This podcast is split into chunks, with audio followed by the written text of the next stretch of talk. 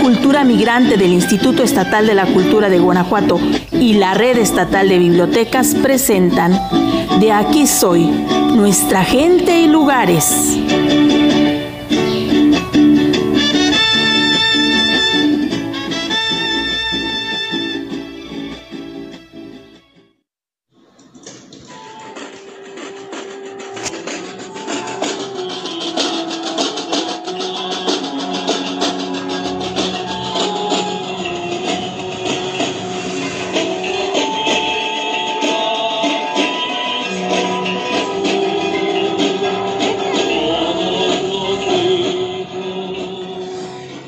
Es 31 de enero, la fecha más esperada para los fieles de Moroleón y de toda la región.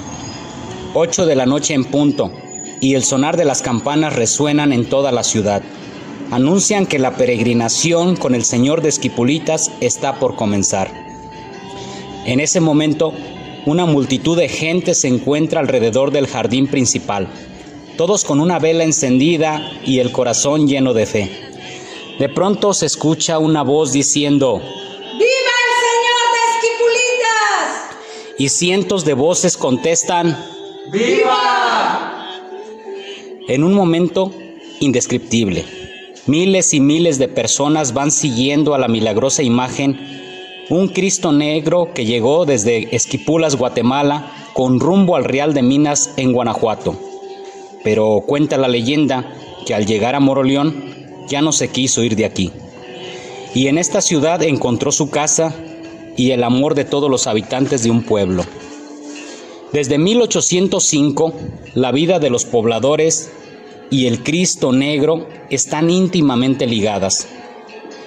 A lo largo de la peregrinación se puede ver todo tipo de cosas, desde personas que van llorando, algunas cumpliendo alguna manda, otros cargando a los niños en brazos y hasta uno que otro desmayado.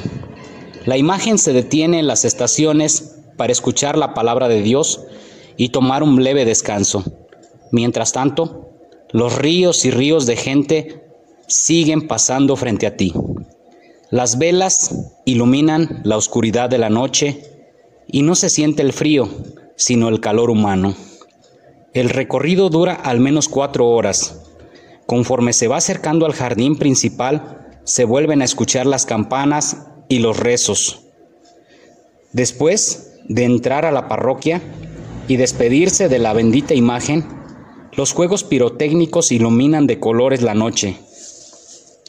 Miles de personas disfrutan de este espectáculo maravilloso y el castillo, puesto justo enfrente del templo, despide a las personas con la leyenda que dice, Gracias Señor de Esquipulitas. Pasa de la medianoche y la gente desesperada va a buscar algo que cenar. Hay quesadillas, gorditas de chicharrón, taquitos, buñuelos, agua de horchata, de Jamaica o algún refresco. Y es así como termina la peregrinación en el pueblo feliz, como todos conocen a la ciudad de Moroleón. Con información de Juan Rico Biblioteca Pública General Tomás Moreno de Moroleón, Guanajuato.